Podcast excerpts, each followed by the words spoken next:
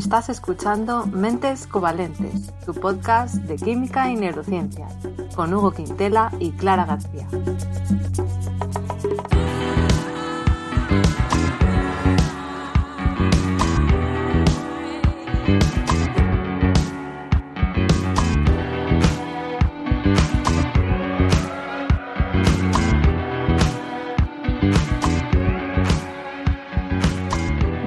Al episodio 18. Hoy tenemos a un invitado muy especial, a Enoc Martínez, que es ambientólogo, técnico de consultoría ambiental, pero es que además Enoc es uno de los fundadores y el director de Podcastidae, que es precisamente la red de podcast a la que pertenecemos. Y bueno, antes de dar paso a Enoc, voy a saludar a Hugo. Hugo, ¿qué tal? Hola, un poco nervioso porque está aquí nuestro jefe, ¿sabes? bueno, Enoch, bienvenido. ¿Qué tal? Muy buenas, muchas gracias por invitarme. Encantado. No nos vas a reñir si hacemos nada más. No, es vuestro, este es vuestro territorio, yo aquí no entro. Perfecto. Bueno, no, además de ser el director de esta red de podcast, también eres podcaster, por supuesto, no nos olvidemos de eso. Tienes el podcast de actualidad empleo ambiental, ¿verdad? Junto a Juan María Arenas. Eso es. Y luego tienes tu podcast en solitario, El Charco. Efectivamente. Así que te quería preguntar un poco de dónde nace estas ganas de, de divulgar sobre este tema y si tú crees que hay mucha desinformación sobre temas ambientales o por qué te has lanzado esta aventura. A ver, para mí la... yo soy ambientólogo y ambientólogo es la carrera de medio ambiente que no se mete en nada pero sabe de todo, ¿vale? Entonces es un poco coja en cuanto a especializarse, a no ser que uno por su propia iniciativa se especialice en algo concreto.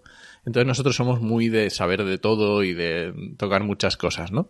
Y para mí la divulgación, el comunicar de medio ambiente es básico. O sea, si, si nosotros lo que queremos es convencer a la sociedad de que sea más sostenible y de hacer un mundo mejor, así como logo para poner con unos unicornios, pues la, la, mejor opción para mí y pensando a largo plazo es educar es concienciar a la gente de hacer las cosas bien. Me parece la más correcta. Entonces, pues, oye, tengo la herramienta de los podcasts que me gustan un montón, pues adelante con ello. Qué bien, estupendo. Pero también hay veces en tus podcasts que da la sensación de que realmente diriges un poco a gente que le interesa este tema.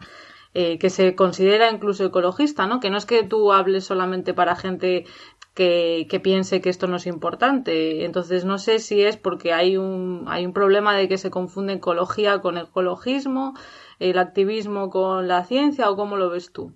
Sí, a ver, eh, decía que tengo efectivamente dos, dos podcasts. Tenemos el de actualidad de empleo ambiental que hacemos con Juan y que traemos a especialistas, pero lo hacemos desde un punto de vista más social y lo abarcamos desde un punto de vista más amplio, sin, sin profundizar tanto como para público general, explicando el tema que sea, pero como para más que le llegue a cualquiera lo pueda escuchar y no tenga ningún problema para entender de qué estamos hablando. Y sin embargo, El Charco es un podcast que hago para personas que saben de medio ambiente. ¿Vale? No tienes por qué, o sea, también puedes escucharlo si no tienes ni idea, porque intento tampoco ser demasiado, aunque a veces se me escapan palabras y esas cosas, pero intento, o sea, mi idea es temas que en el ámbito del medio ambiente de todas las personas que nos dedicamos a esto, que venimos cada uno de nuestra padre y de nuestra madre, porque en el medio ambiente no es como los arquitectos. Que o eres arquitecto o no haces edificios. No. en el medio ambiente venimos gente de todos los lados, con todas las titulaciones, de mil sitios diferentes. Entonces, claro, a veces es complicado o se crean ciertos bulos o ciertas ideas preconcebidas que no son del todo correctas. Y entonces a mí me gusta entrar con el dedo en la llaga y ir a esos, esas cosas que a lo mejor las personas no, no se están dando cuenta, lo hacen con toda la buena intención, pero no son ciertas. ¿Vale? Y muchas veces se hacen más mal que bien. Como por ejemplo, perdón, Enoch, ¿nos puedes dar algún ejemplo de una cosa que creamos todos que es así? Uf, pero si entramos ahí no salimos, ¿eh? No, mira, hay alguno muy, muy, y seguro que lo habéis escuchado, seguro que habéis escuchado esto o habéis visto una imagen en Instagram o por ahí en Facebook de cuando vayas comiéndote una manzana y vayas en el coche, tira las semillas o al melocotón o esto, tira las semillas al campo para que mm, llenemos el mundo de, de manzanas. de arbolitos. Claro. Eh, no, por favor. No, nunca, Nein, ni se os ocurra. Claro. Hay que tener en cuenta que aquí lo que estamos haciendo, si no, nos dedicamos a eso, que tampoco va a pasar nada, o sea, no se va a acabar el mundo, pero, pero mejor no. ¿Vale? lo único que estamos haciendo es dispersando semillas en ambientes que a lo mejor no están preparados para esos árboles. Y a lo mejor que caiga en un sitio adecuado, que salga y por lo que sea, ese frutal atraiga unas enfermedades concretas, unas, unas plagas concretas y afecte a la población nativa de ese lugar. O que ese, lo que nosotros hemos tirado traiga una enfermedad, traiga lo que sea, y realmente estamos metiendo unas especies diferentes en un ecosistema que no está preparado para ellos, o sí, o no lo sabemos, pero nos la estamos jugando. Entonces es algo así, es algo muy bonito que tú dices, ay, qué bonito, pues vamos a sembrar el mundo de, de arbolitos. De, arbolitos, pero a lo mejor no es la mejor idea. Claro. Sí, sí, en vuestros podcasts yo aprendo un montón. Yo no tengo, no, no, no estoy especializada en medio ambiente, pero sí que habláis de cosas que a priori a lo mejor pueden parecer buenas o malas y luego no es tan simple como el caso de lo que contabais, ¿no? De, plantar árboles, pues no siempre en cualquier sitio es una buena opción, o el tema de las cotorras, que hubo muchísimo escándalo por ello, que se iban a matar cotorras, no sé si era en Madrid o dónde, pero... Sí, en Madrid en este caso, pero eran más sitios también. ¿Y qué había que hacer? ¿Había que matarlas o no matarlas? Matarlas.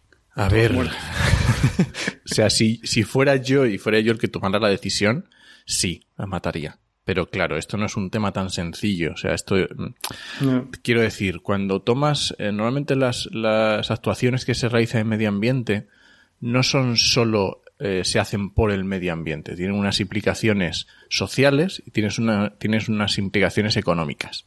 Entonces, normalmente cuando se toman acciones en el medio ambiente hay que ser muy cuidadoso y, digamos, valorar esas tres opciones, ambiental, económica y social, porque a lo mejor mm, hay actuaciones que mm, para el medio ambiente a lo mejor son reguleras, pero en el punto de vista económico y social son aceptables y son positivas. Pues a lo mejor hay que tomar unas medidas eh, preventivas para que no sean tan, tan letales para el medio ambiente y seguir adelante. Bueno, digamos que hay que ser un poco pragmático y, no ser muy radical. Por lo menos esa es mi, mi, visión, ¿vale? De, de, cómo se gestiona el medio ambiente.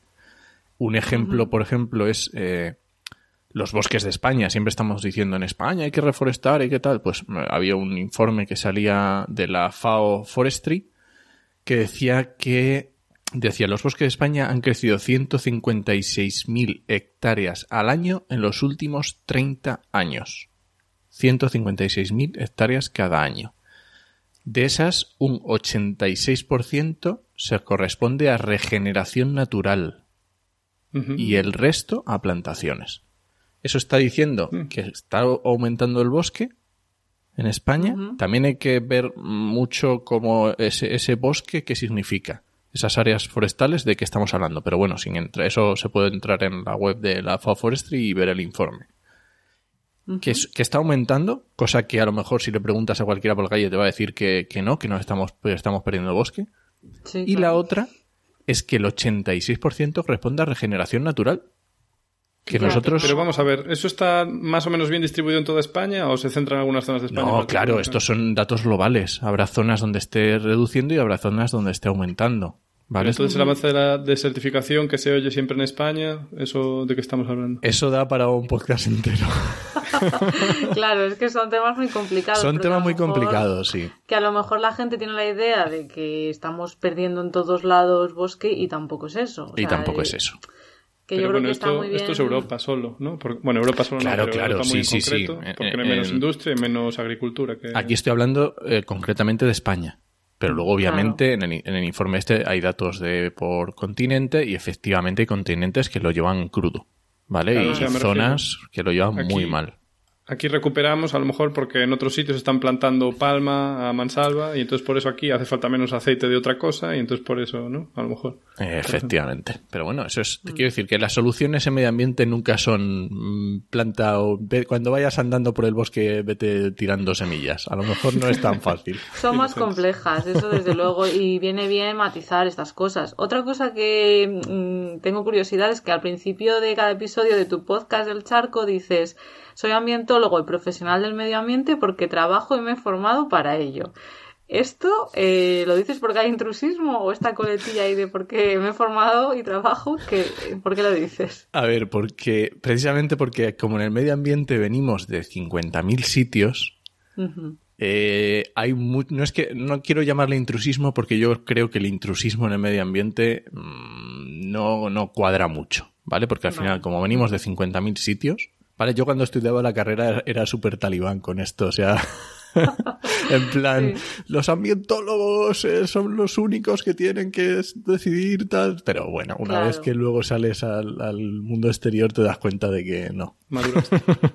claro. De que hay un montón de profesiones que son perfectamente válidas, ¿no? Entonces, Pero claro, pero necesitas formación. ¿Vale? Esto es algo que lo digo siempre y e, e, es muy típico muchas veces, eh, o sea, en Twitter o en redes sociales, se recomienda un libro de educación ambiental, tal, no sé qué. Y yo siempre, siempre recomiendo libros de ecología básica, no de, medio ambiente, de divulgación, no.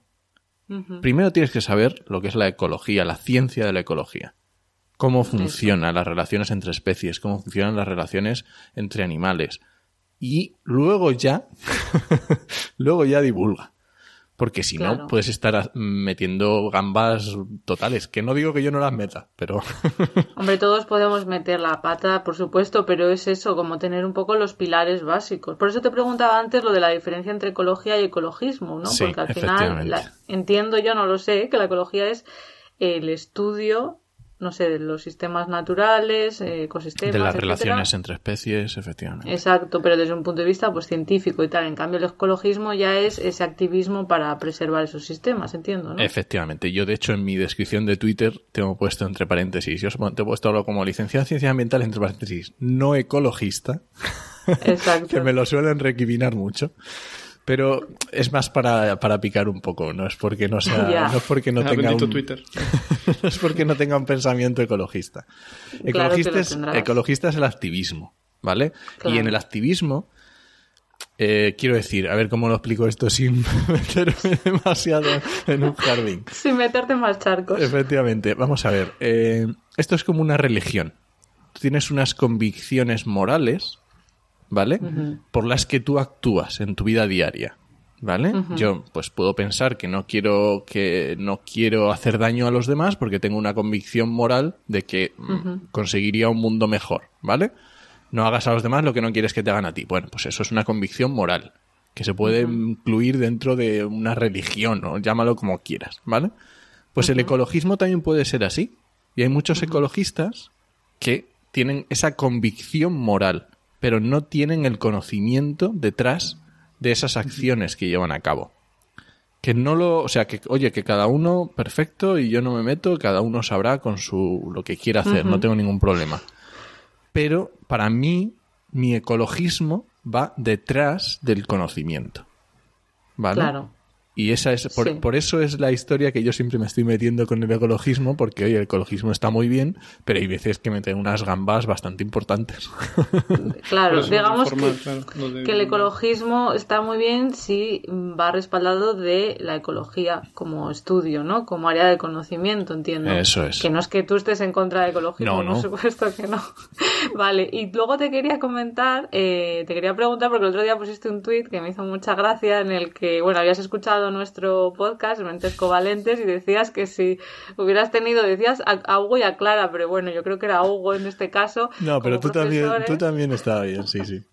Sí, pero decías, yo hubiera estudiado química.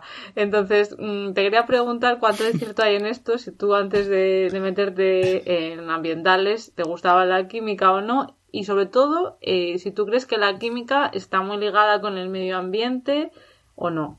Mira, yo, yo, yo además tengo, no sé si al fin en principio lo hemos dicho, la web de trabajaenmedioambiente.com, que es una web dedicada al empleo en medio ambiente, ¿vale? Entonces, eh, en el podcast de Actualidad de Empleo Ambiental siempre le preguntamos a los invitados qué querían ser de mayores y cómo acabaron donde, donde están ahora. Pues yo era, o sea, primero de segundo de bachillerato, o sea, 17, 18 años, y no tenía ni pajolera idea de qué iba a estudiar. ¿Vale? Y es que es lo normal, o sea, es lo que suele suceder, ¿no? A no ser que tengas una vocación súper clara, algo, vale. Y resulta que apareció, se cruzó en mi vida un profesor de, eh, ¿cómo se llamaba esa asignatura en aquel entonces? Algo relacionado con medio ambiente, no me acuerdo cómo se llamaba. Ciencias de la Tierra. Naturaleza y medio ambiente, CTM. Eh, en el, sí, efectivamente. Bueno, en mi, en mi época era, creo que le llamaban Ah. Ciencias de la Tierra. Claro, que era antes. Pero bueno, eh, ese profesor hizo que yo estudiara ambientales, porque yo era una carrera que no conocía. O sea, ambientales nació en el 94, empezó en un par de universidades, estamos hablando del 99 cuando empiezo yo a, a- a- estudiarla, o sea que realmente era una carrera totalmente desconocida. Si yo no hubiera sido por ese profesor, no hubiera sido por mm, esas circunstancias, no sé, no tengo ni idea que hubiera estado estu- estudiando, que habría terminado. Y es que además da la casualidad que yo empecé en, en la Universidad de Castilla-La Mancha, en el campus de Toledo, y la facultad es la facultad de Química y Medio Ambiente. Ah. Entonces, claro, si aquí el segundo de bachillerato, en vez de la doña Carmen, que fue la que me tocó, hubiera sido don Hugo, el profesor de química, Jolín, qué bonito. es muy probable que yo hubiera estudiado química. Porque Oh. realmente cuando, cuando, o sea, realmente los profesores son los que te, te, te o sea, ya está, decides. Desde luego. Mm. Es un modelo, es un modelo que tú, al que tú te, te quieres seguir y en esa época pues eres muy, muy susceptible de esas cosas. Así que sí, efectivamente, yo hubiera estudiado química seguro. Muy manipulable.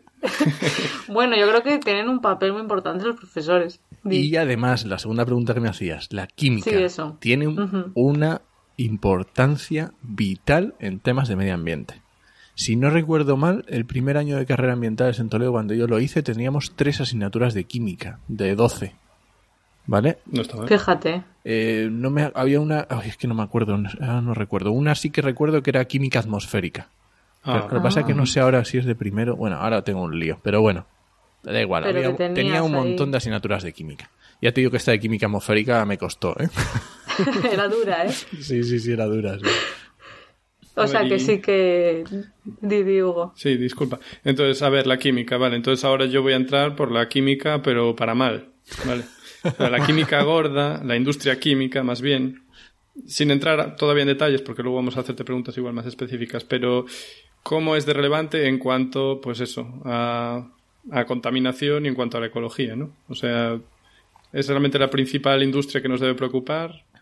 A ¿O ver no? si entendemos química cual- como cualquier proceso de cambio de o sea sí obviamente o sea es que es, es que es vital o sea es, es fundamental porque uno de los mayores eh, uno de los mayores eh, efectos que nosotros producimos en la tierra no deja ser el cambio de usos del suelo, ¿vale? Cuando cambiamos un bosque por agricultura o cuando ese tipo de cosas. Pero aparte de eso, posiblemente todo lo demás tenga que ver con la química, o sea, decir, O estaba pensando a lo mejor en las manufacturas, yo que sé, la industria del automóvil. Sí, está sí, claro sí. que está basada también en química, pero claro, igual estoy hablando más de transformaciones, pues eso, la industria del petróleo, tintes, lo que sea, ¿no? Claro, tú piensas que el- el- simplemente los tintes, la- la- las tintorerías. Ahora mismo eh, yo trabajo para la administración, ¿vale? A día de hoy. Y haciendo temas de residuos. Y normalmente lo que solemos controlar, las actividades que solemos más eh, irnos a ellas son los talleres, ¿vale? Las, eh, los, todo tipo de talleres. No pensemos solamente en coches, todo tipo de talleres, gasolineras y tintorerías. Toma. Ah, bueno, y también y, em, tema sanitario, tema de agujas y esas cosas. Pero fíjate, Estoy pensando, tintorería en realidad es donde limpiamos la ropa. Porque claro, Sí. es una palabra que estoy pensando ahora que es un poco Sí. contradictoria, ¿no? Porque no es que vayas a teñir nada allí. no es, bueno, sí que se- antiguamente sobre todo más se, se utilizaba, sí que se teñía en las tintorerías, pero sobre todo por los productos químicos que se utilizan para Ajá. y en la que es una limpieza en seco y efectivamente estas cosas hay que tenerlas, hay que tener cuidado con ellas. Hmm. El lado oscuro de la química, que siempre la estamos defendiendo diciendo la química está en todo. En la No, pero manzana que te tenemos, comes. tenemos muchísimos procesos industriales desde, yo qué sé, desde, mm, nos decías la- hablando el otro día, las cementeras, el- toda la industria del petróleo, que mm, no solo es la, la extracción, es mm, brutal hasta fibras textiles, o sea, es brutal. Toda la industria de la moda asociada a fibras eh, digamos, no naturales, no, no naturales no en cuanto a su, sin que no tengan un procesado, eh, es brutal. O sea, la industria textil es realmente también... La industria textil es una de las industrias, posiblemente después de la del petróleo, sea la industria más contaminante del planeta. O sea que en global la química sigue contaminando más que la textil. Yo era para encontrar otro demonio, ¿sabes? la, química. está en todo. Vale, y entonces, por ejemplo, el tema plástico, ¿vale? Eh, es probablemente el enemigo público número uno, eh, junto con el CO2, supongo, ¿no? Y claro, es verdad que estamos haciendo una guarrada muy grande y utilizamos plástico en un montón de cosas que no nos hace falta en absoluto. Pero eh, también tiene cosas buenas, ¿no? ¿Nos puede decir alguna cosa buena del plástico? A ver, el plástico, nos guste o no, es un material tremendamente útil. O sea, es un material dúctil que se puede hacer cualquier cosa, lo puedes hacer transparente, lo puedes hacer de colores, es súper rígido, súper fuerte, eh, puedes conseguir que sea inerte, o sea, mm, es realmente, a lo mejor no 100% inerte, pero por un periodo de tiempo muy largo. Eh, o sea, la industria del plástico, mm, a lo mejor hay tonterías que dices tú que a lo mejor no las podíamos evitar. Joder, pero piensa a lo mejor en, en la industria de, de, la salud. Todo el tema, todo lo que se hace con plástico, ¿vale? A nivel global de tema eh, desde simplemente esterilización y mantener eso esterilizado, porque puedes hacer bolsas, sea, hay un montón. Un catéter, ¿no? algo así.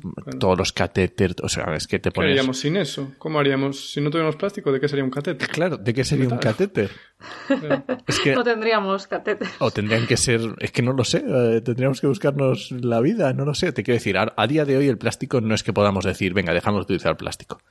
Lo que pasa es que a lo mejor hay cosas que a lo mejor no sé. Esto es como cuando tienes un martillo en la mano que todo te parecen clavos. Pues esto es. ah, no soy el único al que le pasa, ¿no? pues esto es lo mismo con el plástico. Una vez que tienes la máquina de plástico puesta a funcionar, pues dices, hala, venga, aquí, fiesta. Pero aún así, la producción de, de plástico, o sea, a nivel químico es muy eficiente, ¿vale? Porque son catalizadores que se usan un millón de veces, que son en cantidades pequeñas y claro, y hay muy pocos eh, subproductos. O sea que en realidad, en cuanto a eficiencia, pues está genial. pero bueno, yo estoy muy de acuerdo en que hay que limitar, pero muchísimo, el uso del plástico. Sí, el problema es que estamos utilizando el plástico para cosas que a lo mejor no deberíamos. Y sobre todo, lo que estamos haciendo es desechar el plástico sin conocimiento, que eso sí que es un, vamos, un desastre. O sea, dura 500 años. Usamos 3 minutos. Terrible. Claro, ese es el problema, ¿no? Que a lo mejor hay veces que no tiene sentido eh, usarlo para, para unos segundos, ¿no? Que a lo mejor tendríamos que replantearnos eso. Y yo te quería preguntar, que es un tema que has tratado tú varias veces, el tema de, mm, bueno, del reciclaje, ¿no? Y de qué hacemos con los residuos, con los envases.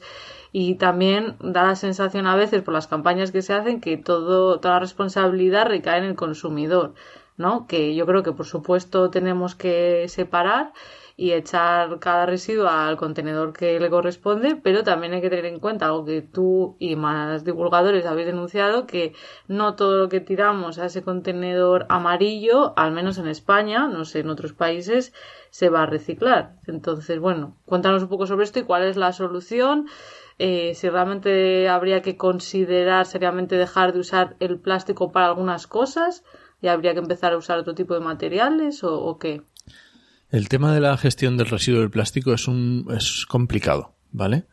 Eh, porque implica una serie de normativas, eh, estoy hablando ahora mismo de España, que tampoco son fáciles de cambiar y ha creado una serie de industrias y una serie de, vamos a decir, un negocio que es complicado. ¿Vale? En cuanto a su gestión, en cuanto a cómo se está haciendo, en cuanto a la regulación que lleva asociada, todo el tema de los residuos eh, lleva una industria asociada que a lo mejor a lo mejor es simplemente porque es nueva y no está y tenemos que ir descubriendo cómo atajar los los, los atajos que, que la industria va cogiendo eh, redundante no pero realmente existen muchos problemas en la industria del residuo, ¿vale? Em, empezando porque la primera R de las famosas tres Rs de los residuos es reducir. O sea, eso los tiene que dar siempre. Mm, o sea, eso es lo primero, ya está. No hay que darle más vueltas, reducir. Lo último que se hace, porque no se está reduciendo nada, ¿no? Hombre, si le preguntas a las empresas, pues no, no reducen, la verdad. A ellos lo que les interesa es vender. Pero bueno, a nosotros como consumidores lo tendríamos que tener clarísimo. Y lo primero, reducir. Ya está. Pero hay que comprar, claro, me refiero. Yo si voy al súper y solo tengo rollos envueltos en plástico, ¿qué, qué voy a hacer? Ahí está. Terrible. Ahí está. Bueno, a veces hay la misma fruta, no sé, depende del, con- del supermercado, pero a veces se vende tanto envasada en plástico como a, a granel y tú la coges. Entonces, si tienes o la sea, hay opción. veces, claro. Depende Pero de- Yo qué sé, ahora, yo cuando era pequeño esto no era así, pero es que ahora, antes el queso lo cogías en la sección de queso, ¿sabes? Pero es que ahora ya tienes eh, cuatro lonchas de queso envueltas en plástico y, o sea, es práctico, sí, pero oye, no nos morimos si tenemos que coger el numerito y esperar, ¿sabes? Si se podía antes, ¿por qué no ahora? Efectivamente, esto es, es un, la pescadilla que se muerde la cola. O sea, hemos, eso, teníamos en la mano el martillo del plástico, nos hemos puesto a, a poner plástico por todos los sitios, ¿Qué más puedo plastificar? no podría plastificar. nos ha gustado a todos, les hemos cogido el gustillo y ya no hay quien nos pare. A ver, cada uno, cada, cada persona tiene que ser responsable y esto está claro, ¿vale? Pero esto es como algo de cada uno. Es como decía la convicción moral de cada uno de que tiene que hacer las cosas lo mejor posible. Pues ya está, esto es así. Pero no, no va más allá, ¿vale? Quiero decir, no hay implicaciones legales, no hay una normativa. Realmente, en el- los plásticos, en la gestión del plástico, la normativa recae en el productor, ¿vale? La responsabilidad, lo que se llama responsabilidad ampliada del productor, quiere decir que todo envase que tú pones en el mercado te tienes que responsabilizar de él. Ujú. Así es la normativa, Claro. ¿vale? Puedes hacerlo tú mismo.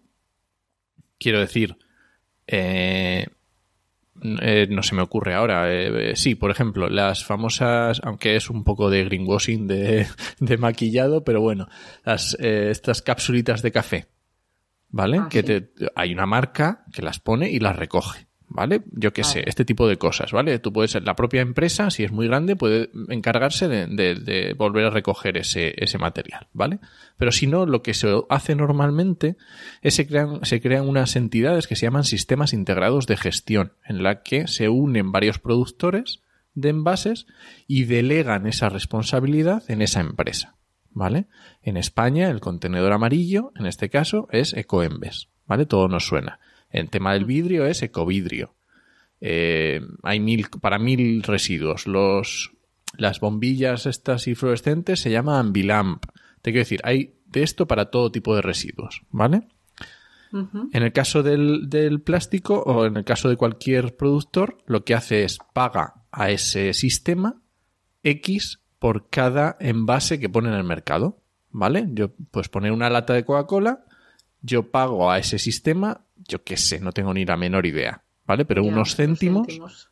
unos céntimos para que ese sistema se encargue de, una vez que el ciudadano ha terminado de utilizarlo, recoger ese, ese envase y volverlo a poner en el mercado de, de los envases. Vamos a decir, esto para una lata de Coca-Cola es muy fácil porque el aluminio es una- un material que es muy fácil de, de volver a producir, ¿vale? De volver a introducir en el, en el mercado de, de los productos. Pero en ot- hay otros materiales que son más difíciles, como el plástico. Pero disculpa, Enoch, y eso, claro, depende de cuánto produzca la empresa. Pero ¿quién controla cuánto está produciendo la empresa? ¿Solo la empresa? El problema que tenemos es que esos datos no son transparentes, claro. ¿vale? Eh, ampliándose, o sea, amparándose en el secreto profesional, en todo este temas de competencia, pues dicen, no, yo no te puedo decir cuánto está pagando Coca-Cola por eh, los envases que produce en España o cuántos envases está produciendo, porque eso es una medida directa de su producción, eh, puede dar para competencia, etcétera. Bueno, no entro en Pero eso. si solo supiese solo el Estado, me refiero, la administración, ya está, ¿no? Bueno, Igual que es que la eso es, que es ¿no? complicado. Bueno, vamos a, bueno, no vamos a entrar ahí porque es un, es un tema bastante, bastante turbio. general. Eso es un, un tema bastante turbio, porque además en la nueva ley que se está, está el borrador parece ser que no se va a arreglar. Entonces, pero bueno, vamos. Digamos que a día de hoy, Ecoembes dice, me han dado estos residuos, he recogido estos. ¿Vale? Hago el tanto por ciento y digo, he reciclado el 80%. Ujú. Nadie se lo cree. Claro. Porque existen indicios más que evidentes de que no es así. De hecho, Greenpeace hace unas semanas hizo una campaña muy fuerte llamada Ecoembes miente. ¿Por qué? Porque eso, porque no se lo creen. ¿vale? Simplemente lo que nos dice cuando vas al campo y te encuentras una lata, una lata en el suelo, ya te estás dando cuenta de que algo falla. ¿Vale? Teniendo en cuenta Ecoembes o no esa lata. Claro, bueno, entonces, no sé ¿dónde si- acaba el plástico? Pues desgraciadamente el plástico acaba en los océanos. En los océanos. ¿Por qué? Porque mm, la escorrentía de los ríos se lleva ese plástico, el plástico se degrada, tú, aunque veas en el, ban- en el campo una, una bolsa de patatas, que tarda miles de años, pero eso al final se va degradando poco a poco, va perdiendo, sus- va perdiendo partículas de ese plástico que por la propia escorrentía terminan en los ríos, que van a dar a la mar, que es el morir. Entonces, Pero entonces, y además todo ese plástico, el problema no es que quede en la superficie y lo veamos, que también, si es una botella, lo ves porque flota. Pero el problema es que ese plástico va al fondo del mar. Qué guarrada. ujú, Y llevamos así Sí, claro. unos cuantos, unas cuantas eh, décadas. Entonces realmente es un problema. Y principalmente es un problema porque no sabemos dónde, dónde- cómo, cómo va a terminar eso. ¿Vale? Tenemos Mm. indicios de que hay una serie de sustancias que se suelen dar como recubrimientos que son, pues tienen una serie de problemas, que son disruptores endocrinos o que tienen una serie de acciones sobre, sobre el, sobre el medio ambiente, ¿vale? Sobre Los el, bisfenoles, ¿no? Entre ellos. entre ellos los bisfenoles, por ejemplo. Y el problema es que no sabemos a día de hoy, no hay ciencia, eh, la ciencia va despacio, tiene su ritmo. Y estudiando esto ya sabemos que el plástico está presente en los organismos, dentro de los organismos, pero no sabemos las implicaciones que eso conlleva. Y claro. cuando no sabes qué puede pasar con algo, pues a lo mejor lo que hay que hacer es principio de precaución.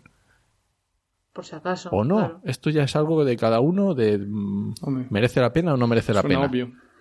Claro, porque a veces sí que vemos esas imágenes de las tortugas o los pájaros enganchados en plásticos. Eso por supuesto, Pero- eso es un desastre.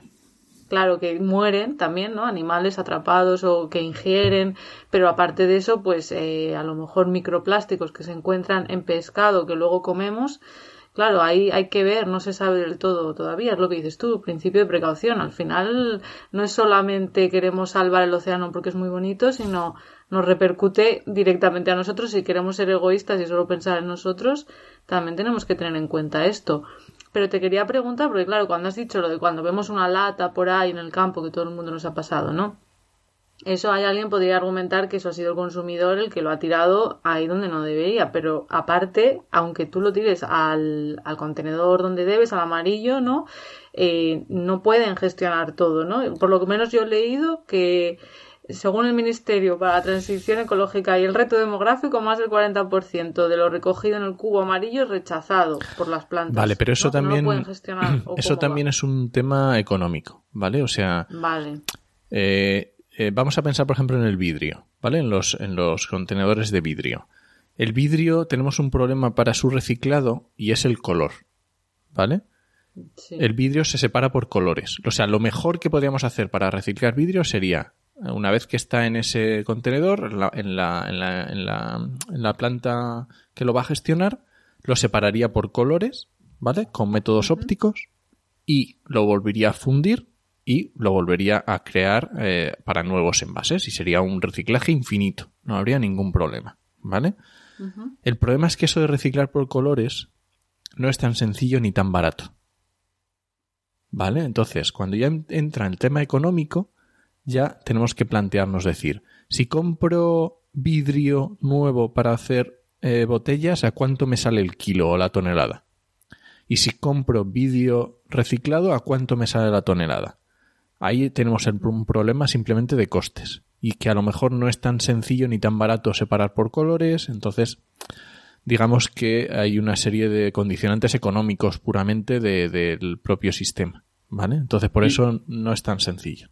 Perdón, ¿el color se hace a propósito o es solo por la materia prima? Supongo que el ámbar, o sea, el vidrio ámbar se hace pues para conservar lo que hay adentro, pero lo que es así un poco verdoso y eso, ¿eso es para algo también? Sí, pero eso ya es marketing, dile tú a Pues si es Coca-Cola marketing, que... Hola, pues se prohíbe, es que lo siento, ¿no? O sea, estamos creando un problema de la nada. Ay, es que mi botella como es verde es más guay y sin embargo para reciclarlo lo está imposibilitando todo, ¿no? Es que qué rabia. Ya, y bueno, y con los envases, por lo que he leído de plástico también, los envases de PET de colores también es más difícil. ¿no? Efectivamente, Luego- también es también es muy complicado. Actualmente no sé si no sé si, no sé la veracidad del dato de, quién procede. Yo lo recuerdo del blog de, del blog, perdona, de Alberto Vizcaíno, de, eh, productor de sostenibilidad, que citaba que de las em, de las botellas llegan a ser botellas otra vez un 2% de, Mm. del Es que imagínate. Mm, Claro, a ver, que con esos retornar números... sería lo mejor, ¿no? Vamos a ver. Eh, a eso iba justamente. Ah, Ay, Yo soy asturiano, ¿vale? en Asturias, La sidra. la sidra, los, la sidra se vende en unas botellas que son típicas de sidra, ¿vale? Todas las botellas Sí. de sidra son iguales. Todas las botellas de todas las marcas de sidra son iguales. claro. Mismo color, misma forma, exactamente igual, ¿vale? Esas botellas se reutilizan. ¿Vale? Tú cuando vas a comprar sidra y vas a comprar una caja de sidra, puedes pagarla normal o, pu- o puedes devolver seis envases de sidra va- eh, vacíos y te sale más barata. Es que es de pata de banco, es que es increíble que no... Esto, y esto se hacía antes en todos los sitios. claro, esto es lo Y típico que había. "Nah, a la mierda. ¿Para qué? Y se sigue haciendo en algún lado, ¿no? Sí. O por lo menos hace unos años yo cuando fui a Alemania veía que se podía devolver. Y de los hecho, de vidrio. mm, esto es lo más típico. Tú vas a un bar en España, pides una Coca-Cola, una Coca-Cola, perdón, y te la sacan de la botellita de Coca-Cola y ellos la botellita la vuelven a poner se la lleva Coca-Cola en su camión. Ah, vale, o sea que Y las sí. botellas de cerveza, de los, los, los, los, eh, los tercios o los quintos de cerveza, eh, se reutilizan. Bueno, pues Claro. ¿por qué no?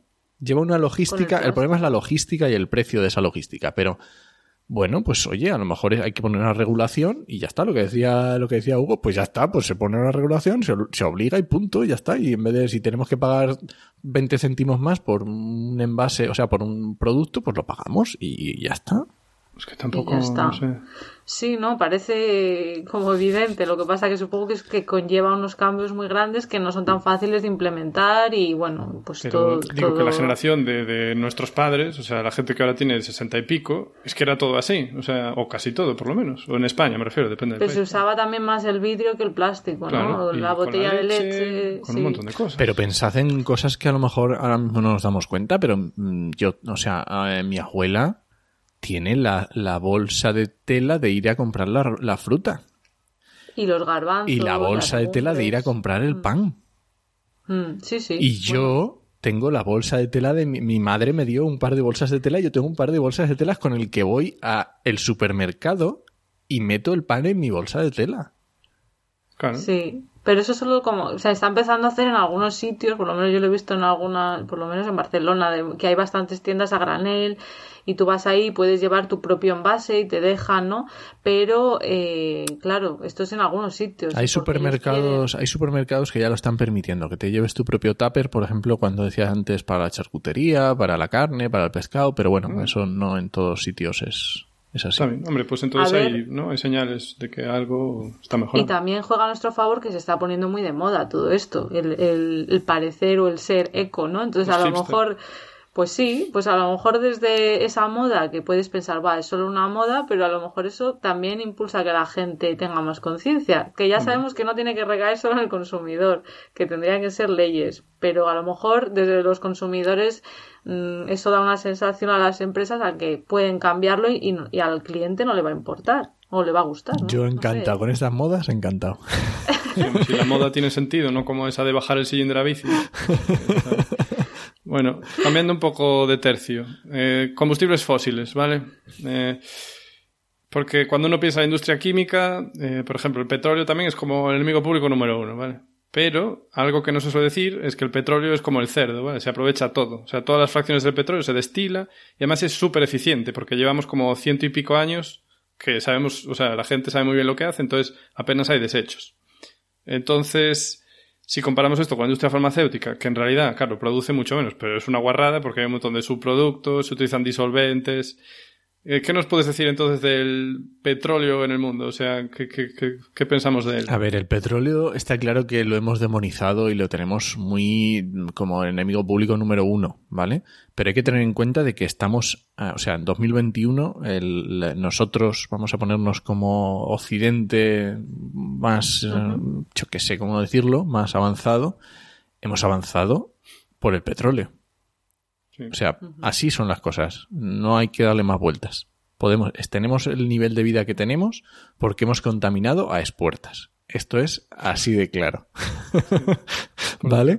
También es un poco de, ahora no dejar a otros países que se desarrollen a su modo, pero bueno, eso es un tema también complicado. Entonces, sí, está claro, el petróleo es una maravilla. ¿Vale? Tiene un, poder brutal, o sea, es muy. Y, pensando en lo ineficientes que son los, los motores de combustión, que son un desastre en cuanto a eficiencia, bueno, pero es lo mejor que hay. Sí, es lo mejor que hay, pero te quiero decir. estudiarlo. Eh, es como, creo que el ciclo de diésel era como el 42% máximo. O sea, de toda la energía que tienes, el máximo que puedes coger para moverte es el 42%. No es mucho, pero no sé, me refiero. Si lo comparas a lo mejor con energía solar, es que es un millón de veces más eficiente. Yo no pregunto, ¿eh? porque no tengo muy claro. No, a ver, el, la eficacia de los motores eh, eléctricos es mucho, mucho mayor. Pero claro, eh, la forma de conseguir esa energía todavía no hemos conseguido ese, ese nivel de eficiencia, ¿vale? Ahora mismo en las placas solares comerciales no sé por dónde estarán, a lo mejor están por el veintipico por ciento de, de ah, ¿Ya están por el veintipico? Sí, yo creo que las comerciales yo creo que igual están llegando por el veintipico, aunque es posible que en laboratorio lo último que me suena es de llegar al, al treinta y pico, cuarenta. Lo que pasa es que, claro, desde que esa tecnología se, se ve en un laboratorio hasta que se implanta pasan muchísimos años. ¿eh? Pero sí, efectivamente, el petróleo mm, eh, a ver, es que es buenísimo. Le hemos sacado un rendimiento brutal, está clarísimo, ¿vale?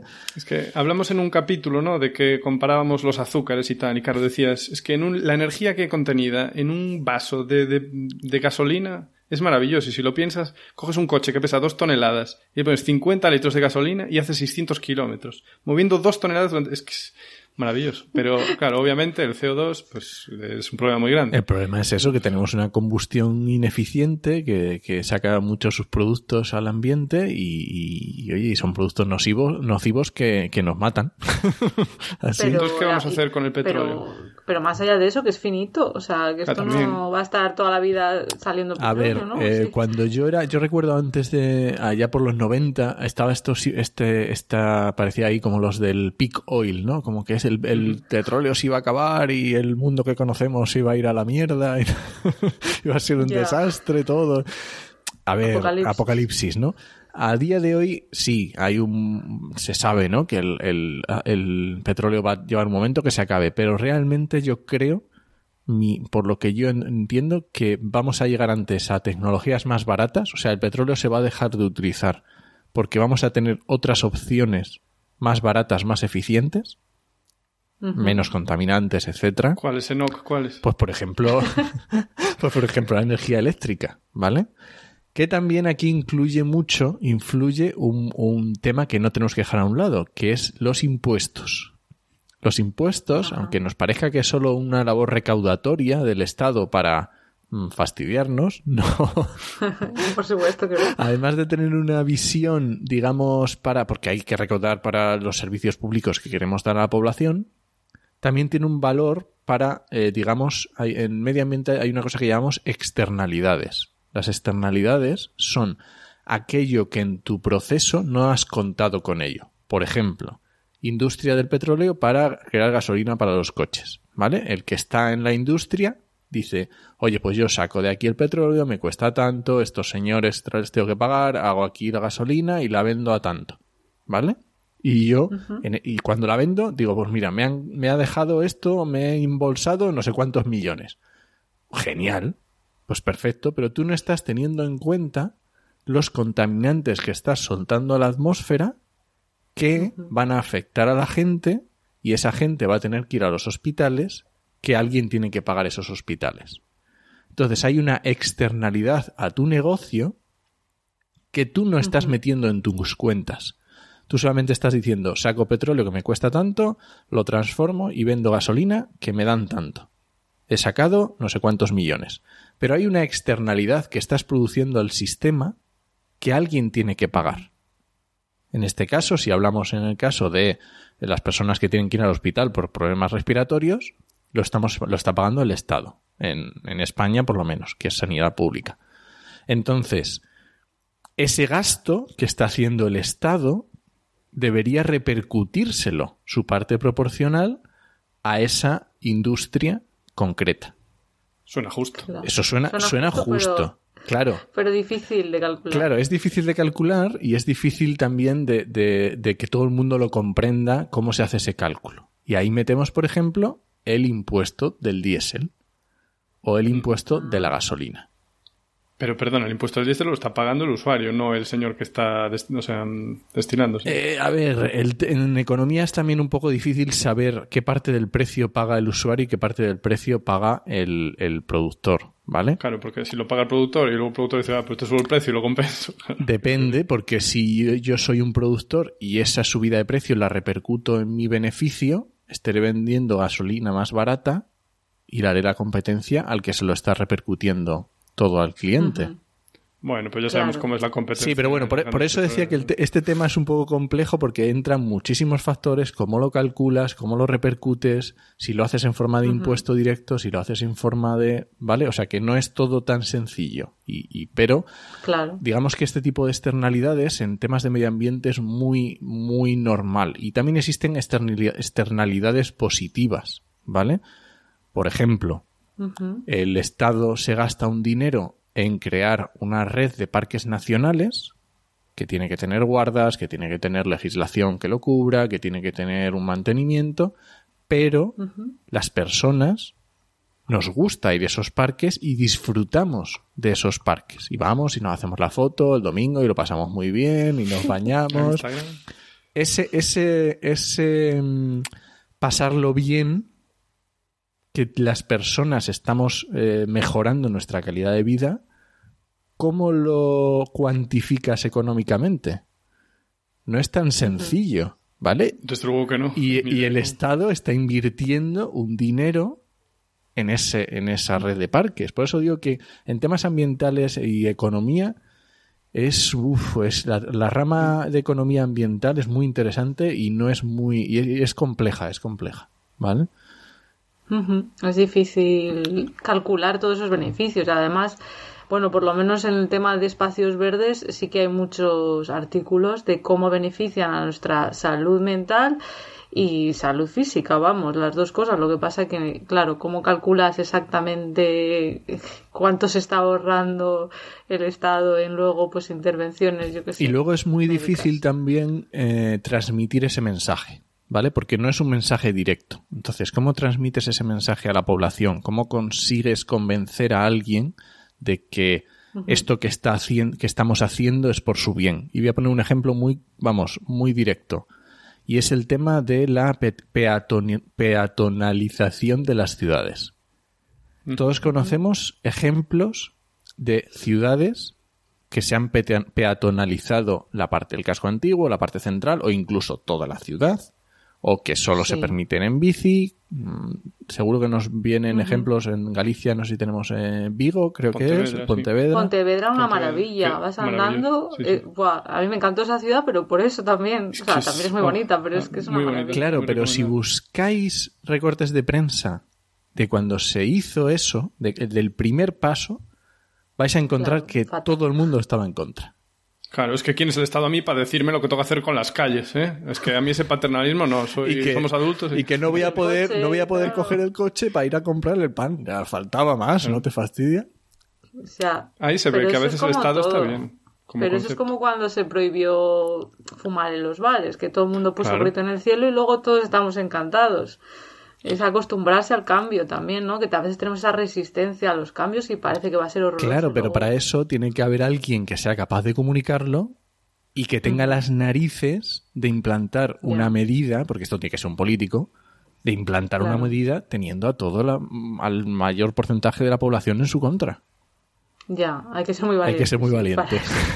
bueno, supongo que funcionará el truco de en Europa se está haciendo y son más modernos en el resto de Europa, Joder, ¿no? pero siempre país. copiar, siempre copiar y no innovar, ¿sabes? A mí me da la impresión de que siempre es así, por lo menos en España. Es en plan, ay, en tal país lo están haciendo así, vamos a hacerlo. Bueno, Oye, pero in- también- Inventa un poco. Está bien tener buenos referentes, ya ha funcionado en otros sitios, ostras, ¿por qué vamos a reinventar la rueda? Quiero No, no, decir. ahí estoy de acuerdo. Pero que me parece que hay un montón de medidas que se podrían tomar, que a lo mejor no se tomaron en ningún sitio, pero es como, ay, pues no lo vamos a hacer, porque, ¿sabes? Mejor copiar. Hugo, no sé si querías preguntar algo más de todo este tema, porque yo le iba a preguntar otra cosa, ¿no? Mm, respecto al cambio climático y tal. No sé si querías algo más de todo esto del de petróleo, algo del petróleo. Sol, petróleo. Eh, a ver, que ¿cuáles son las alternativas, vale? Porque el petróleo, pues eso. O sea, lo peor del petróleo es usarlo para quemarlo. Porque hacemos un montón de CO2. El petróleo, pues eso, vale para hacer plásticos, para hacer medicamentos. Así que, ¿qué, alternativas tenemos cuando esto se acabe? A ver, realmente las alternativas tenemos. Y si de hecho, si evitamos, por ejemplo, el consumo para transporte, que a día de hoy es uno de los mm, porcentajes mayor del consumo del petróleo, pues si eh, vamos hacia, hacia transporte más electrificado, ¿vale? Pues tendremos petróleo, no se acabará y lo tendremos para otras cosas que sea indispensable. Pero, perdón, ¿cuál será la fuente de electricidad? O sea, ¿de dónde sale esa electricidad? A ver, a día de hoy eh, existen estudios, yo no he entrado porque no he entrado a verlos lo bueno que son o lo malos que son, ¿vale? Pero dicen que podríamos llegar a un 100% de energía renovable. A día de hoy, o sea, ahora mismo, ay, eh, no sé si estamos en torno al, en España, Ay, ahora, ahora se me ha ido, pero en torno al 20-30% del año, del 2019, creo, o igual un poco más, no me acuerdo, ahora lo siento. Se me ha... No pasa nada. no, te lo perdonaremos. pero se podría alcanzar, pero bueno, de esta forma, ¿cómo tenemos que hacer? Pues tenemos energía hidroeléctrica, que en España ya es muy difícil eh, que, que, metamos más, ¿vale? Porque digamos que todos los sitios buenos están cogidos y claro, o sea, ya está. la hidroeléctrica no es más que tener un río y un salto de agua. Pues los mejores ya están cogidos. Y, eh, y también hay que tener en cuenta que los impactos de, la, de, modificar un río para ese tipo de, infraestructuras son también mm, grandes, ¿vale? Entonces, justificar eso si, si no vas a conseguir un gran beneficio, cada día es más complicado, ¿vale? Pero tenemos eólica, tenemos solar, que son las dos principales, pero luego también tenemos muchísimas, vamos, tropecientos modelos, formas diferentes. a medio plazo ya, ya está zafada la cosa. Yo creo que a medio plazo lo vamos a conseguir y no va a ser, no va a ser complicado. Y de hecho, el problema más importante que tenemos es el tema del almacenamiento. ¿Vale? Que no está resuelto. Tenemos, mm, tenemos tecnologías, pero no son todo lo que nos gustaría de eficientes, ¿vale? Y creo que estamos haciendo en Europa y en España deberíamos, y parece ser que hay brotes verdes que nos dicen que sí, que vamos a, apostar mucho por el hidrógeno. Ah, y puede ser una muy buena. En automóviles? Más que, más que coche de automóviles, que también, perfecto, como, como método de almacenaje de energía. Eh, no, para quien no esté familiarizado, porque yo creo que te estoy entendiendo con lo de almacenar, ¿puedes explicar a qué te refieres? Sí, bueno, eh, mejor nos lo explica igual Hugo, que si entro en temas químicos... Bueno, muy por encima. Claro, me imagino que, vamos, que aplicando electricidad, o sea, tú generas la energía en tu central hidroeléctrica, por ejemplo, y aprovechas esa electricidad, pues para separar el hidrógeno y el oxígeno del agua y generar a lo mejor hidrógeno de ahí. Y ese hidrógeno luego lo puedes guardar donde quieras y luego lo puedes pues quemar para volver a mover una turbina y de esa turbina volver a hacer electricidad cuando te convenga. Y otro tipo de procesos químicos a los que le puedes sacar eh, potencia eléctrica directamente. O sea que es que... Pero eso, el almacenaje del hidrógeno, claro, a lo mejor en tanques muy grandes, de esto que dices tú, ¿no? Para, pues eso, para cuando te convenga producir electricidad, pues a lo mejor para las casas, pero para un coche, por lo que oigo por ahora, sigue siendo problemático el almacenarlo, porque las moléculas son tan pequeñitas que se escapan fácilmente. Además que petan, que flipan. Claro, pero o sea, cuando hablamos del problema de las renovables, lo que se suele decir es eso, como que no las puedes almacenar porque cuando hay sol hay sol y lo usas en ese momento, cuando hay viento hay viento, eso no, ¿no? Como que no es tan fácil. No es tan fácil, también es cierto, también es cierto que cada vez se hacen placas solares más eficientes y que son capaces de sacar energía con menos, digamos, con un día nublado también son capaces, ¿no? Pero el problema de las renovables es eso, es la que no son continuas. Entonces, si conseguimos un modelo de forma que yo puedo almacenarlo en forma de hidrógeno, que hidrógeno puede ser un vector de energía simplemente para llevar energía de un sitio a otro, para convertirla de, un, de, una forma a otra, pues podríamos eh, solucionar o solventar en mayor medida este problema de la de que no sean continuas. Vale, pues eh, tiene buena pinta. Yo te quería preguntar Sí, pero ya, venga, es que se nos ha... ¿Qué quieres, quieres es que es todo tan interesante. Es todo tan interesante. bueno, yo le iba a preguntar sobre un tema, un par de temas que ha tocado Enoch en el charco y que, bueno, mientras llegamos a ese futuro tan sostenible, eh, acciones individuales que se puede hacer, etcétera. Eh, tú tienes un par de episodios. En el episodio 3 hablas del consumo local y de los gases de efecto invernadero y en el 15 hablas de qué afecta y cuánto en esa lucha contra el cambio climático. Entonces yo te quería preguntar a ver, en cuanto al consumo local, tú explicas que, bueno, es que se ha vendido mucho, ¿no? Eso de consumir local, que tiene varios factores. También el querer apoyar, supongo que la economía de tu zona, ¿no? Eh, pero, centrándonos en el medio ambiente, que es tu tema, eh, tú explicas que no es lo más importante desde ese punto de vista ambiental, ¿no? Que al final eh, computa poquito de todo en cuanto a las emisiones de gases de efecto invernadero, ¿no? ¿Es, así? A ver, si tú haces una media global de todos los productos de todo el ámbito alimentario, computa muy poco, ¿vale? Sí es cierto que hay determinados productos donde hay mucha diferencia, ¿vale? Pero simplemente tenemos que verlo en el sentido de una, un plátano o una manzana que tú le compras a un agricultor que está a, dos kilómetros de tu casa en el mercadillo que hagan en, tu ciudad, o una, o una manzana que viene de Sudamérica, que ha tenido que pasar el charco, ¿vale? Obviamente, siempre va a ser mejor comerte la manzana que está de ahí al lado, ¿vale? Claro. Pero estoy hablando de este caso concreto y es una manzana.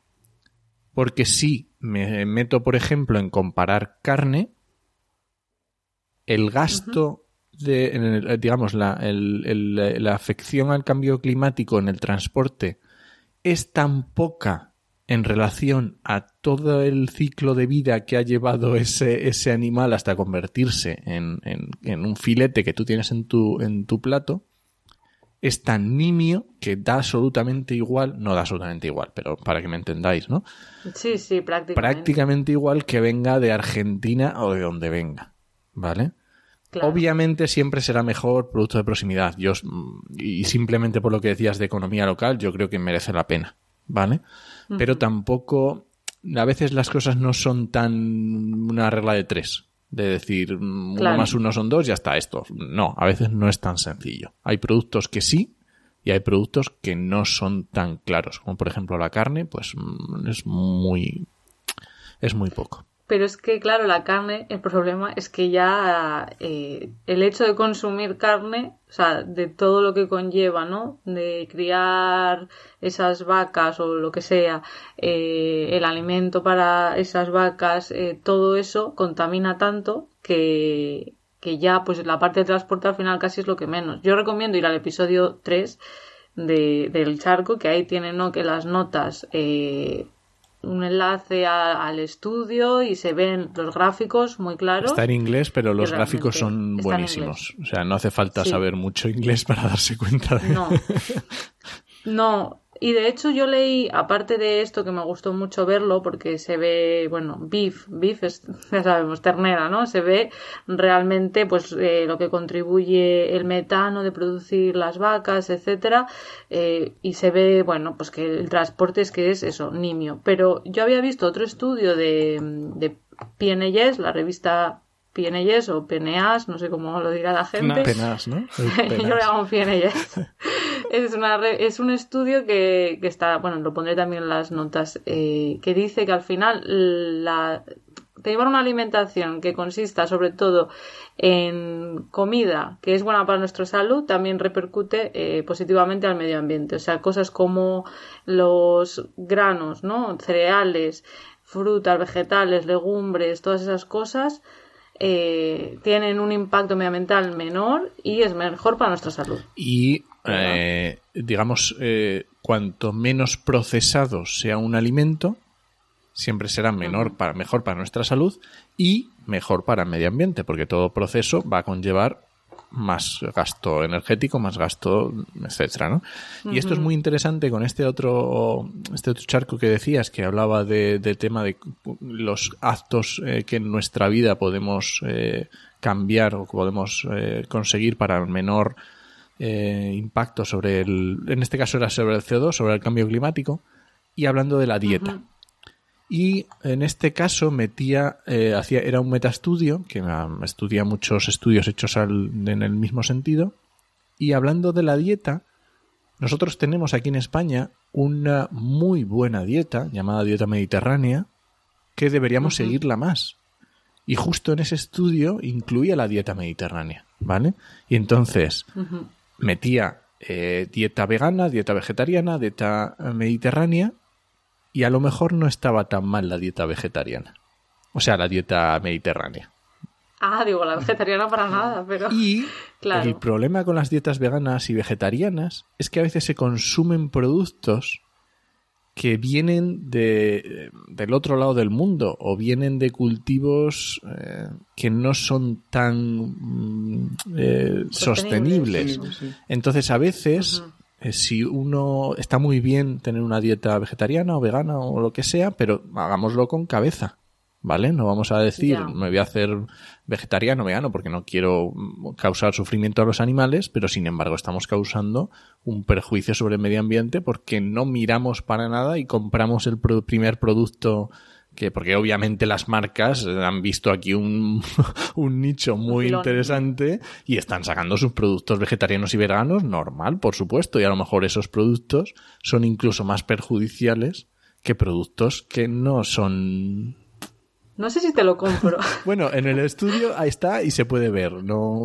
y Vale, tiene sus limitaciones, Es que y tiene sus limitaciones. Lo decía por teni- teniendo en cuenta que la carne, ¿no? Ya, pues de ternera, de cerdo, ya mm, conlleva todo lo que hemos dicho de emisiones y de contaminación. Incluso un vegetariano que comprara eh, productos vegetales del otro lado del charco, eh, seguramente su huella es menor. Pero no lo sé. Bueno, a lo mejor depende. En el, en el charco 15, si queréis poner el enlace a estudio, que lo tengo ahí, yo os lo paso para que lo pongáis. Y tú piensa, yo soy, ya os digo, yo soy asturiano, entonces yo pienso en la dieta que hacía mi abuela o mi madre cuando era pequeña y era muchísimo más sostenible que la de un vegano de ahora.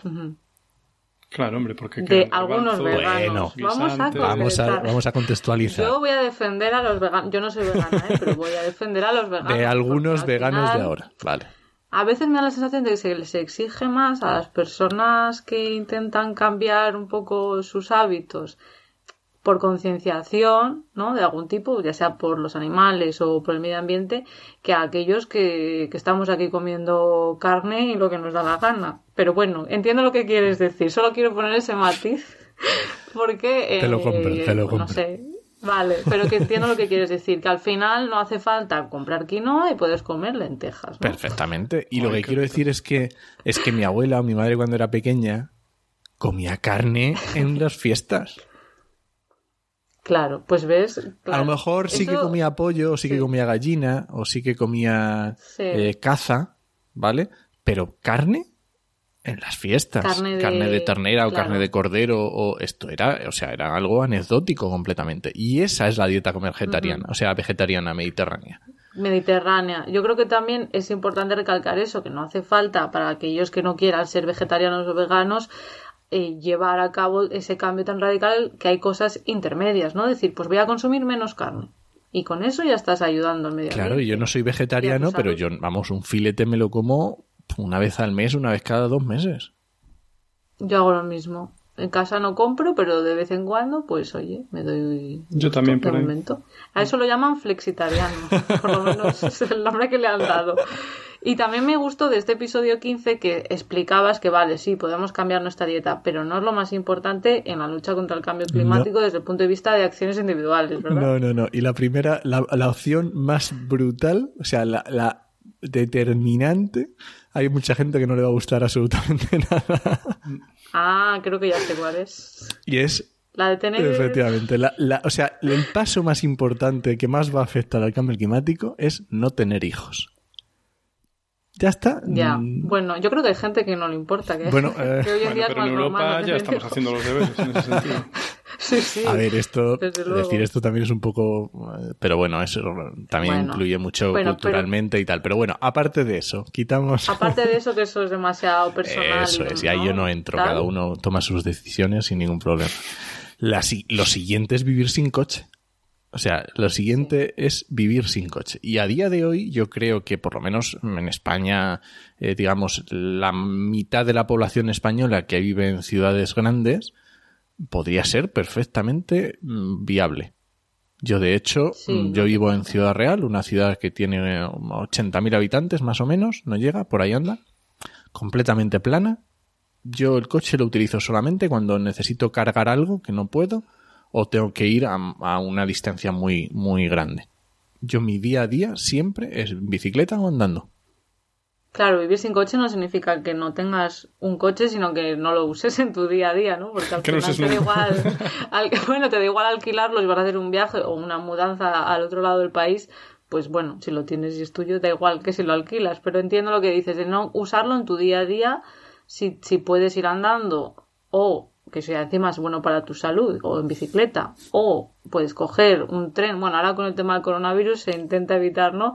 Transporte público, pero cuando todo esto pase, si puedes coger tren o bus o otra manera, ¿no? Claro, o sea, yo, yo, te- yo voy todos los días a trabajar en bici mientras no llueva. Cuando, si llueve ya... Pero bueno, mientras Ya. no llueve, el frío me da igual, no hay ningún problema. Yo voy en bici todos los días.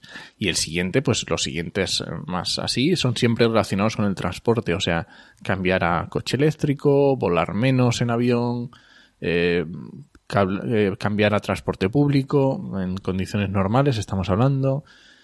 Que lo del avión tiene tela, perdona, ¿no? Porque hace poco decían que era como el 2% o así de las emisiones de CO2 y hace poco, según parece, es un 6%. o algo así. Hay bastante controversia. De hecho, esta semana ha habido también un informe que hablaba de- del impacto que tiene, que estas es, digamos que es mucho mayor del que se tenía previsto, del que se estaba calculando. A mí ya me parecía poco. Yo decía, bueno, entonces tampoco hay que tener tanto cargo de conciencia si es un 2% de todo. El problema es que son emisiones, porque sabemos que CO2 no es lo único que provoca, perdón, que es lo único que provoca cambio climático. De hecho, el CO2 tampoco es que sea muy muy malo contra el cambio climático, solo que lo, utiliza- Ya. lo utilizamos como regla de medir. Pero tenemos el CH4, el, el metano, tenemos otra serie de gases que son muchísimo más eh, reactivos, eh, que producen más cambio climático.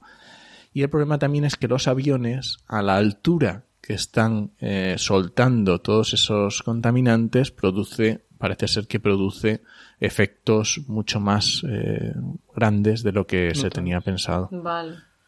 Eso no lo sabía.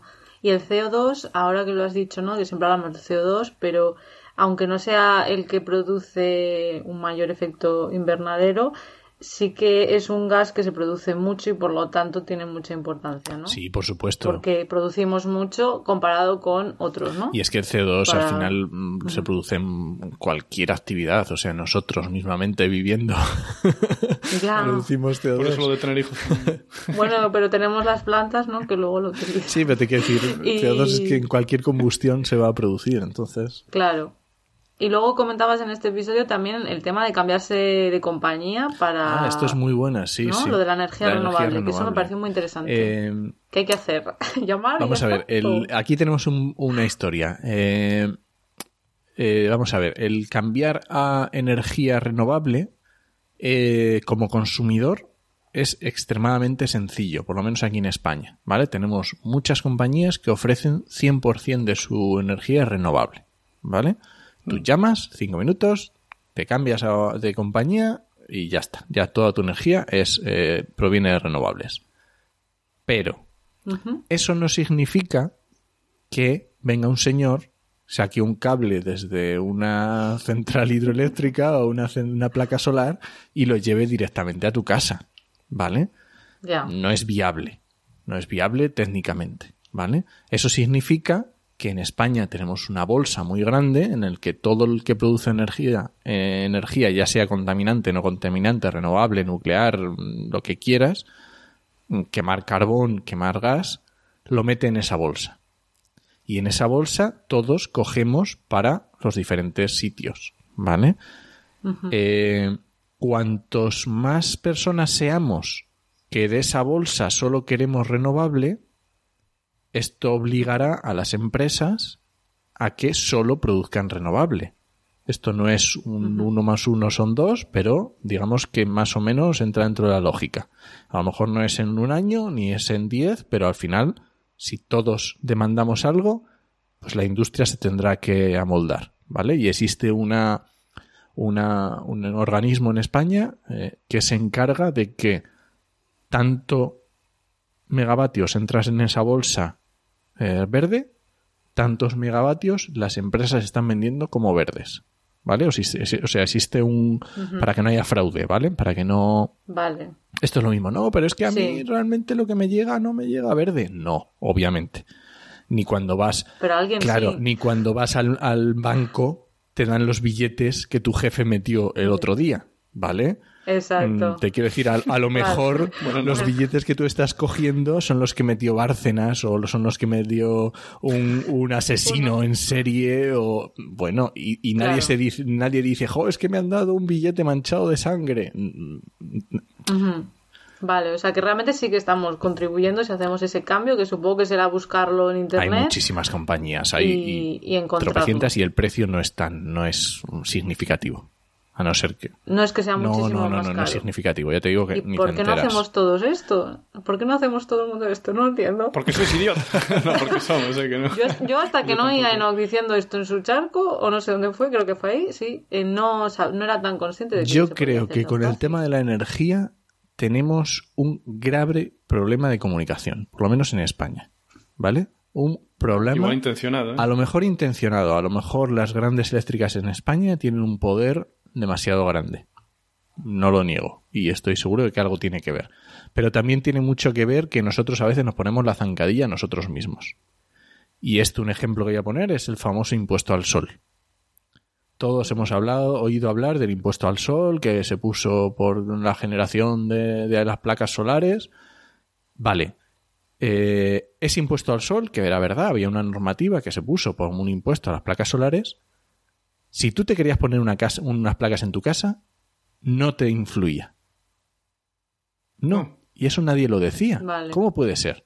Todo el mundo, impuesto al sol, impuesto al sol, si quiero poner unas placas me, cobran. No, mentira, Entonces, falso. impuesto al sol? Pues a alguien se le ocurrió eso y para mí fue una campaña de comunicación totalmente errónea.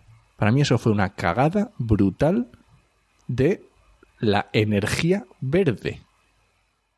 Pero eso era que cuando tú generabas tu propia energía en tu casa tenías que pagar impuesto por ella, ¿no? no, porque había una potencia mínima a la que tenías que llegar para empezar a pagar. Y normalmente en tu casa no llegabas nunca a esa potencia. Ah. O sea, que se hizo desde intentar quejarse, pero al final la gente le echó para atrás porque pensó, uy. Resulta que se hizo para intentar quejarse de que esto era una burrada. Era una burrada, obviamente. Mm, no, no, no. Pero se creó la, la, en la colectividad, en la gente, la idea de que si ponías una placa te cobraban por generar tu propio...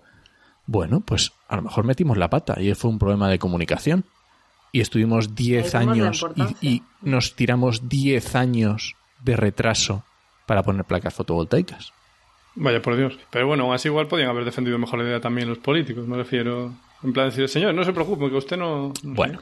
Ya, mm. ahí ya no sabemos de quién es culpa, pero está claro que cómo, bueno, cómo planteamos todas estas cosas medioambientales tiene mucho impacto, cómo se comunica, si lo bueno, y en salud, es que en todos, si el mensaje es de miedo o el mensaje es de esperanza. Y a la día de hoy para mí es un error que no se diga, no se haga esto, no se haga más hincapié en esto que tú decías, de que realmente lo más sencillo para, y más rápido que todas las personas podemos hacer para luchar contra el cambio climático es cambiarnos a una, a una operadora que trabaje con energía renovable. O sea, es que Puedes decir mil cosas, puedes cambiar la dieta, mm, dejar el coche, pero esto significa cambios en tu día a día. Esto significa mm, estar convencido, tomar una serie de acciones, eh, a lo mejor eh, renunciar a unos privilegios que, habíamos asumido, pero cambiar mm. a una energía renovable no supone absolutamente nada. No hace falta que seas una persona súper comprometida, puedes, puede hacerlo cualquier persona. Bueno, yo creo que es muy importante la labor que estáis haciendo desde, desde tu podcast y desde otros podcasts para que quede claro y que la gente eh, pues sepa estas cosas, yo creo. Eh, no sé si hay algo más, yo creo que ya, ya hemos llegado al final. Hugo, ¿alguna cosa que te quedes la espinita? Muchas. No, está bien, se nos hace tarde ya, pero todo muy interesante. habrá que hacer segunda parte. Jo, pues no, muchísimas gracias. Un placer, me encanta que os escucho siempre y me lo paso genial. Qué bien, nuestro fiel oyente, ¿no? Que, que además es el director. Eh, bueno, pues muchas gracias y a vosotros eh, recordar que podéis dejarnos preguntas, comentarios en nuestra web, en Podcastidae, que es la red de podcast a la que pertenecemos. También podéis seguirnos por redes, en Twitter somos arroba cobalmentes y en Instagram y en Facebook estamos como Mentes Covalentes. Por supuesto, si queréis apoyar este proyecto, nos ayuda mucho que desde vuestro reproductor de podcast preferido le deis a suscribirse y nos dejéis un me gusta también. Y si nos estáis escuchando actualmente cuando vamos a publicar esto, que es ahora en diciembre de 2020, eh, quería avisaros de que nos vamos a tomar unas pequeñas vacaciones de Navidad, ¿verdad, Hugo? Sí, Para bueno. descansar. Yo, por ejemplo, me voy a quedar en Suiza, no voy a ir a Casiña. Eso también es algo que quería comentar, que son unas navidades un poco diferentes, que mucha gente no va a poder volver a casa por todo lo que está pasando, así que eh, bueno, os enviamos mucho ánimo a los que no podáis juntaros con los vuestros y que sepáis que volvemos el jueves 14 de enero, si todo va bien. Así que nos escuchamos en enero. Hasta pronto. Venga. Nos escuchamos.